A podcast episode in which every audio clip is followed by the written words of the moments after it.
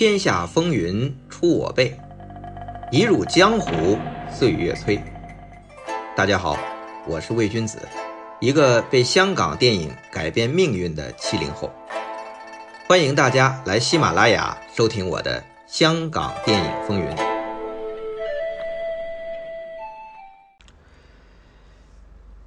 徐克和李连杰，一个是武侠电影的一代开山怪。一个是功夫皇帝，他们两位啊合作过很多次，包括《东方不败》《黑侠》《龙门飞甲》这些。但如果说最脍炙人口、影响最大，并且分别能够让两人的电影事业都能够上一个台阶的，那就是我们今天要说的黄飞鸿。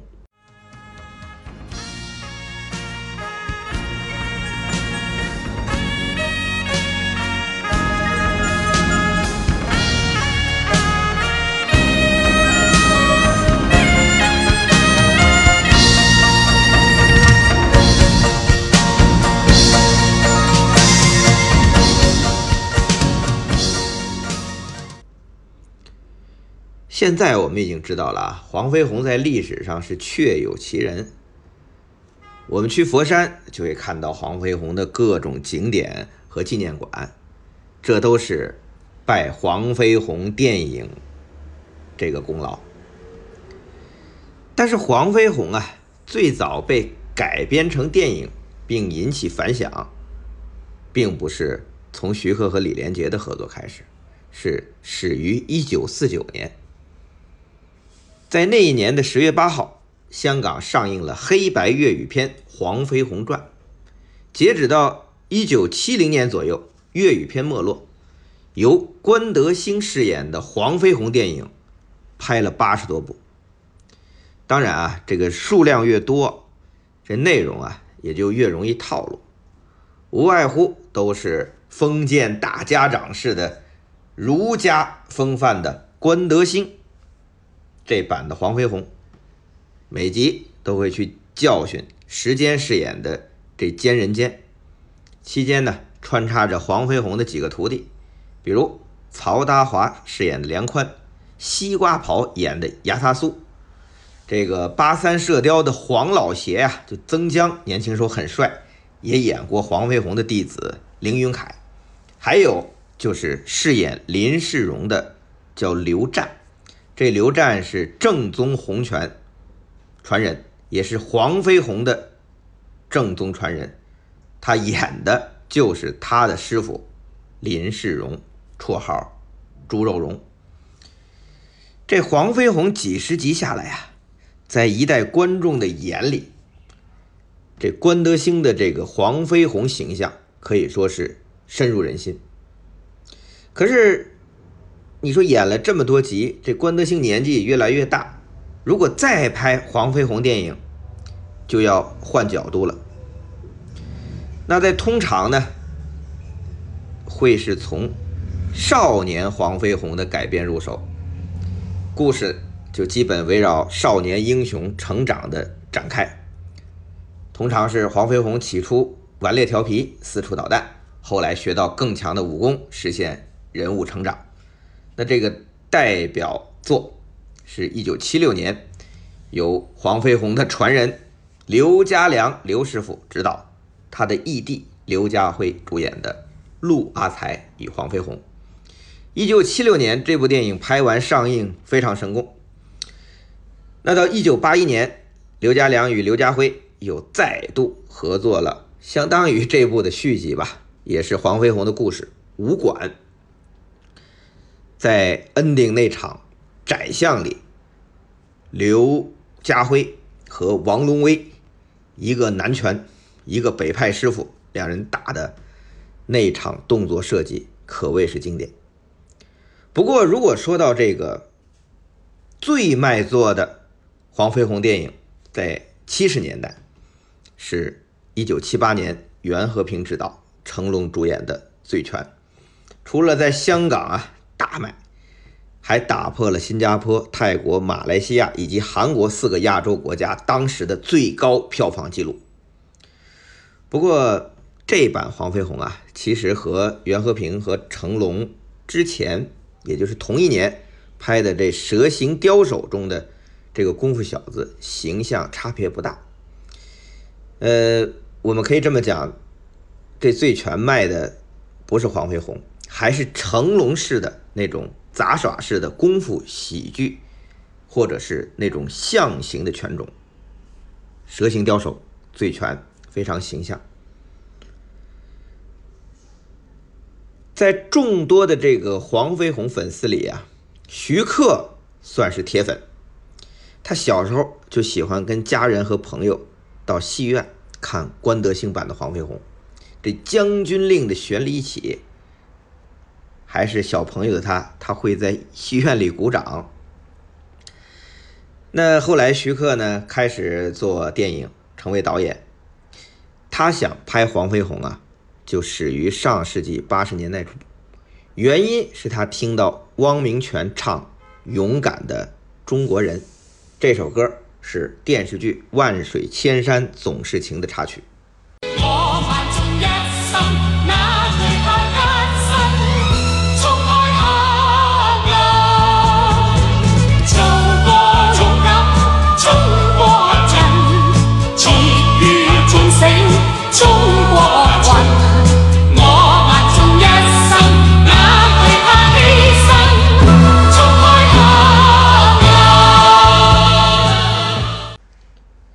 当时徐克被这首歌深深感动，更感受到中国人要自强的心态。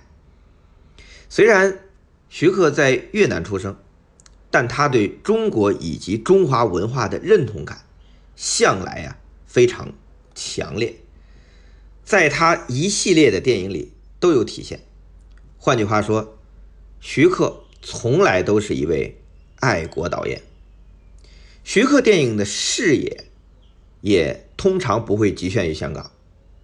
早在上世纪八十年代初，他电影工作室的创业作《上海之夜》就讲述抗战时期的上海这种众生相，《刀马旦》就表达中国传统的京剧文化。这样的视野，在多年后他拍《智取威虎山》也是一脉相承的。徐克呢，算是始终把中国作为自己的根的。除了刚才我们说的这个，他通过汪明荃的那首歌《勇敢的中国人》，让他产生了触动。徐克那时候啊，在深更半夜的时候，还挺爱看关德兴版的黄飞鸿电影。原来当时这香港的电视台，不管你是 TVB 还是亚视，都会在凌晨十二点后开始播放所谓的粤语残片。在徐克看来啊。这个关德兴版的黄飞鸿，其实就是一个男性为主的大家庭里边这宝芝林，所以呢，他想翻拍黄飞鸿，其实是想拍一个关于中国人的伦理与文化冲突的题材。不过，徐克自从成立了这电影工作室啊，他其实是有系一系列想翻拍的电影，比如说《英雄本色》。《倩女幽魂》《梁祝》《独臂刀》等等，但酝酿最久的还是黄飞鸿。要知道，在八十年代，也是算是以徐克为代表的，他们打破了以前民初功夫片啊垄断香港电影市场的这个局面。他们做了这个集合拳脚搏命、飞车爆破的时装动作片，比如《最佳拍档》，还把。成龙、洪金宝也逼到了现代，出现了 A 计划、五福星、警察故事这些。那说到这个翻拍黄飞鸿，其实投资方啊，他们也比较谨慎。那你会不会还会是那种老派的关德兴那种啊？所以没有真正落实过。而且对于徐克来说，他也认为关德兴版的黄飞鸿是不可替代的。黄飞鸿这个项目对于电影工作室来说，一直写在他们这个编剧每天都会看的那小黑板上。这小黑板啊，从来都写满了各种翻拍计划，其他的每次都是写了擦，擦了写，但黄飞鸿始终在黑板上。徐克呀，从来都没有放弃。但是说到真正他想启动的时候，是《英雄本色》打破票房记录之后，除了证明原来翻拍这些经典电影是可以获得成功的。徐克呢，还有一个想法，就是《英雄本色》的启发。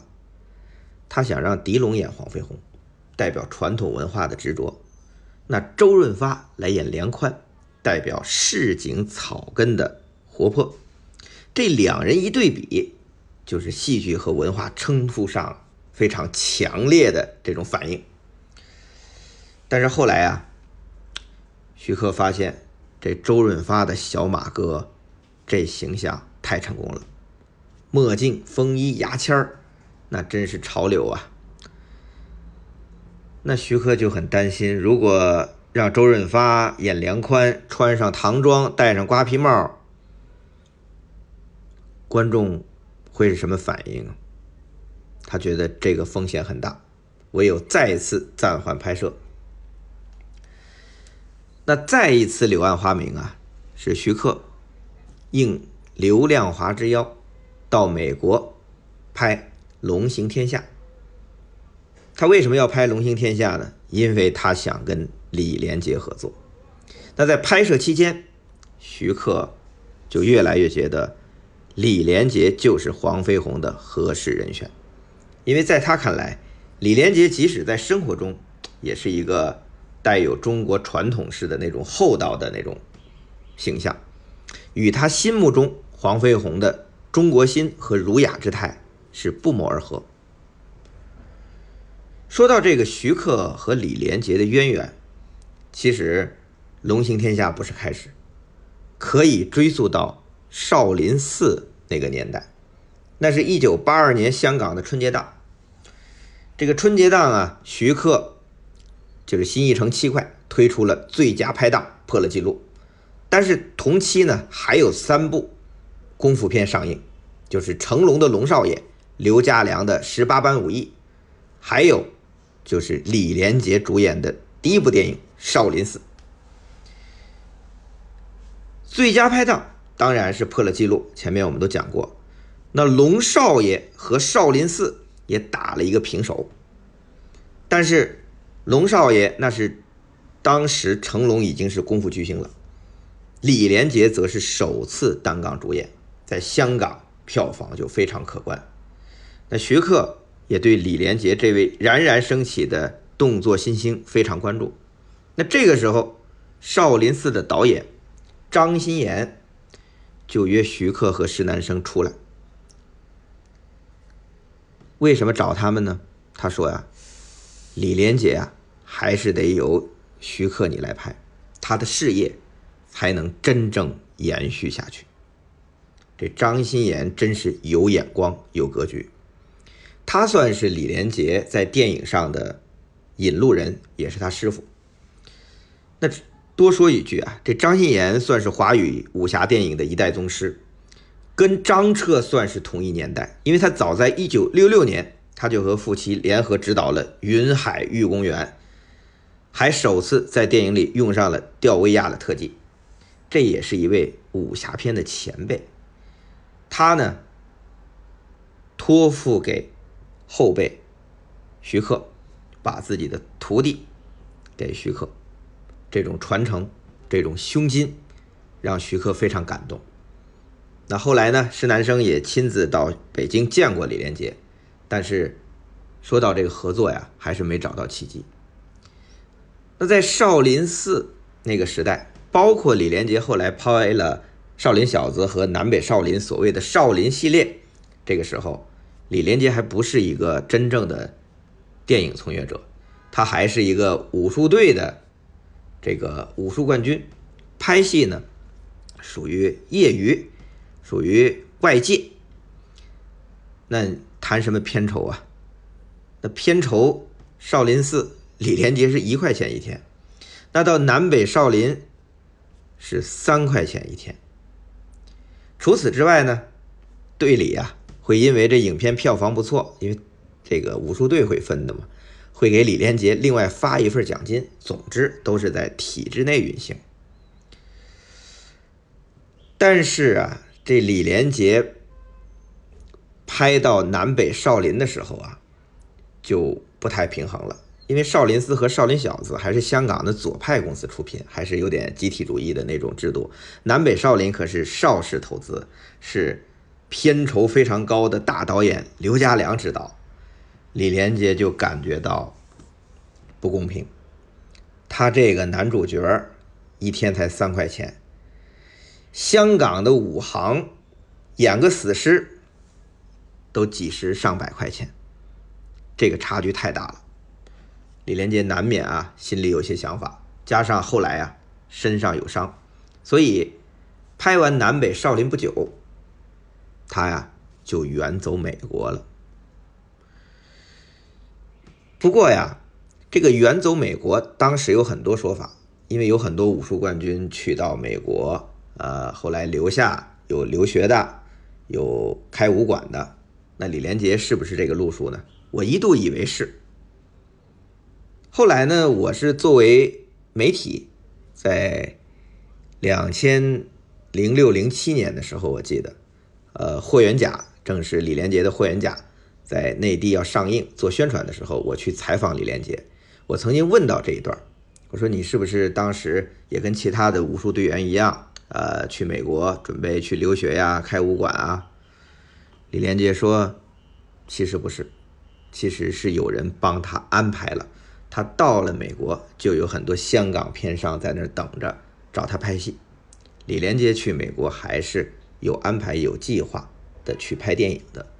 但是当时中间斡旋的人叫方平，这方平啊是香港著名的左派电影小生，曾经拍过《八十奇遇凄凉园》《白发魔女》，妻子是金像奖影后鲍起静，小舅子是拿过奥斯卡最佳摄影的。鲍德西，方平在那个时代，他的发展和其他香港左派影人主要在内地发展不同，他是选择开拓中国台湾的电影市场。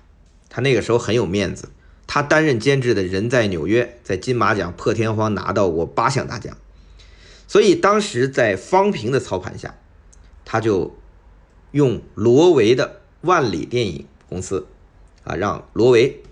就是成龙以前的干爹啊，李小龙《精武门》的导演，让这个罗维的万里电影公司投资制作了《龙在天涯》，就是李连杰主演。除了李连杰啊，这个《龙在天涯》还有两个非常特别的人物，一个是女主角励志，后来成了李连杰的第二任太太；另一位就是当时还没大红的周星驰，在戏中演男配角，跟李连杰搭档。虽然演技很青涩，但是已经展露锋芒了。这个方平啊，当时本来是想运作李连杰从内地到美国，然后再去香港发展，他是要做李连杰的经纪人的。可是没有想到啊，中间被人截了胡。那个人呢，就是罗维的儿子罗大卫，最终也是罗大卫代替方平成为了李连杰的经纪人。可是呢，罗大卫的母亲就是我们前面提到的找徐克拍李连杰《龙行天下》的刘亮华。刘亮华当时正是嘉禾股东之一，他呢就透过儿子罗大卫劫了他前夫罗维的虎，把李连杰牵进了嘉禾。本来这罗维他这万里公司投资了。龙在天涯以为能签到李连杰，可是没有想到被刘亮华中间截胡了。说起来啊，这个刘亮华算是香港电影的一个奇女子。当年李小龙能够跟嘉禾合作拍《唐山大兄》和《精武门》，就是他的功劳。当年邹文怀，嘉禾的老板，就是派刘亮华到美国去游说。武侠影后郑佩佩复出拍戏，郑佩佩是被大导演胡金铨用大醉虾捧起的动作巨星。结果呢，郑佩佩在美国怀孕，哎，不愿意出来。那刘亮华阴差阳错，反而跟李小龙取得了联系，就此促成了嘉禾跟李小龙签约。那个时候啊，刘亮华还是罗维的太太，那罗维就拍了李小龙的《唐山大兄》和《精武门》，结果他们闹得很不愉快。那这些是另外一段故事了。后来呢，罗维又签了成龙去接棒李小龙，虽然不成功，但是成龙也有机会拍了吴思远和袁和平的《蛇形刁手》和少年黄飞鸿的《醉拳》，结果成龙红了。这是另外一段故事，所以说起来啊，刘亮华相当于啊，呃，签了两位姓李的功夫巨星，前是李小龙，后是李连杰。如果没有刘亮华呀，李连杰签约嘉禾可能没有那么顺利，李连杰和徐克合作。也可能不会那么快，因为毕竟徐克不是嘉禾的人，他是新艺城的人。但是正因为刘亮华与徐克和施南生的关系非常好，因为当年徐克拍《新蜀山剑侠》，刘亮华就是制片人，所以啊，有刘亮华这层关系，那刘亮华邀请徐克拍李连杰，那徐克早就想拍李连杰，所以两人一拍即合，龙行天下就是第一个机会。为了拍李连杰，我们前面可是提到，徐克是把跟胡金铨合作那《笑傲江湖》都放手，跑去美国拍了。那《龙行天下》拍完之后啊，一直雪藏着没上映。这个时候，嘉禾已经签了李连杰，老板邹文怀就问徐克：“你觉得李连杰还能有什么突破呀？”那徐克就提出来，让李连杰。演黄飞鸿，嘉禾高层一听啊，难道是又拍醉拳那种吗？让李连杰演少年黄飞鸿，像成龙演醉拳那样？徐克摆手说不是，让他演关德兴那种做派的。啊，关德兴的形象早已深入人心。李连杰这么年轻，他演黄飞鸿。这样的这种看上去年少老成的一代宗师，这改动有点大，嘉禾就犹豫。但是徐克坚持认为黄飞鸿应该有一次全新的演绎。这里啊还有一个趣事，徐克跟李连杰说，准备找你演黄飞鸿。李连杰从小啊在北方长大。他根本就不知道黄飞鸿是谁，徐克就跟他说：“你呀，半夜看看电视，那里边就在演黄飞鸿。”结果等到半夜，李连杰一看这黄飞鸿的粤语片就傻了啊！这徐克让我演一个老人家是吗？徐克当然不会。除了黄飞鸿这个年龄啊，徐克。的这个翻拍，他准备讲黄飞鸿的时代背景，从关德兴版的二十世纪这种民初的这个背景往前挪，挪出二三十年，挪到十九世纪清朝末年，一个华洋杂处的时代。所以这样一变化，不管场景、服装、道具，都会跟关德兴的民初版有很大的差异。最大的差异是在造型上。以前关德兴版的黄飞鸿就是戴着瓜皮帽，穿着唐装，这头也不用剃。李连杰版的黄飞鸿这头就剃了，留辫子，穿长袍马褂。这个跟香港传统的民初功夫片，尤其是张彻创造的那种，是有很大的不同的。包括成龙的《醉拳》那黄飞鸿。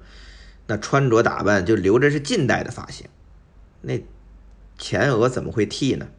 辫子啊就跟没有一样，这都是不符合历史的。那么这次徐克就准备还原历史，真正展示那个大时代的风貌。徐克认为啊，如果把李连杰版的黄飞鸿变成真正清末那个时代人物的那种造型，就是把前额剃了，留辫子，啊，穿长袍马褂，其实可以更让观众能够对黄飞鸿这个形象去认同，因为黄飞鸿融入了这个动荡的时代。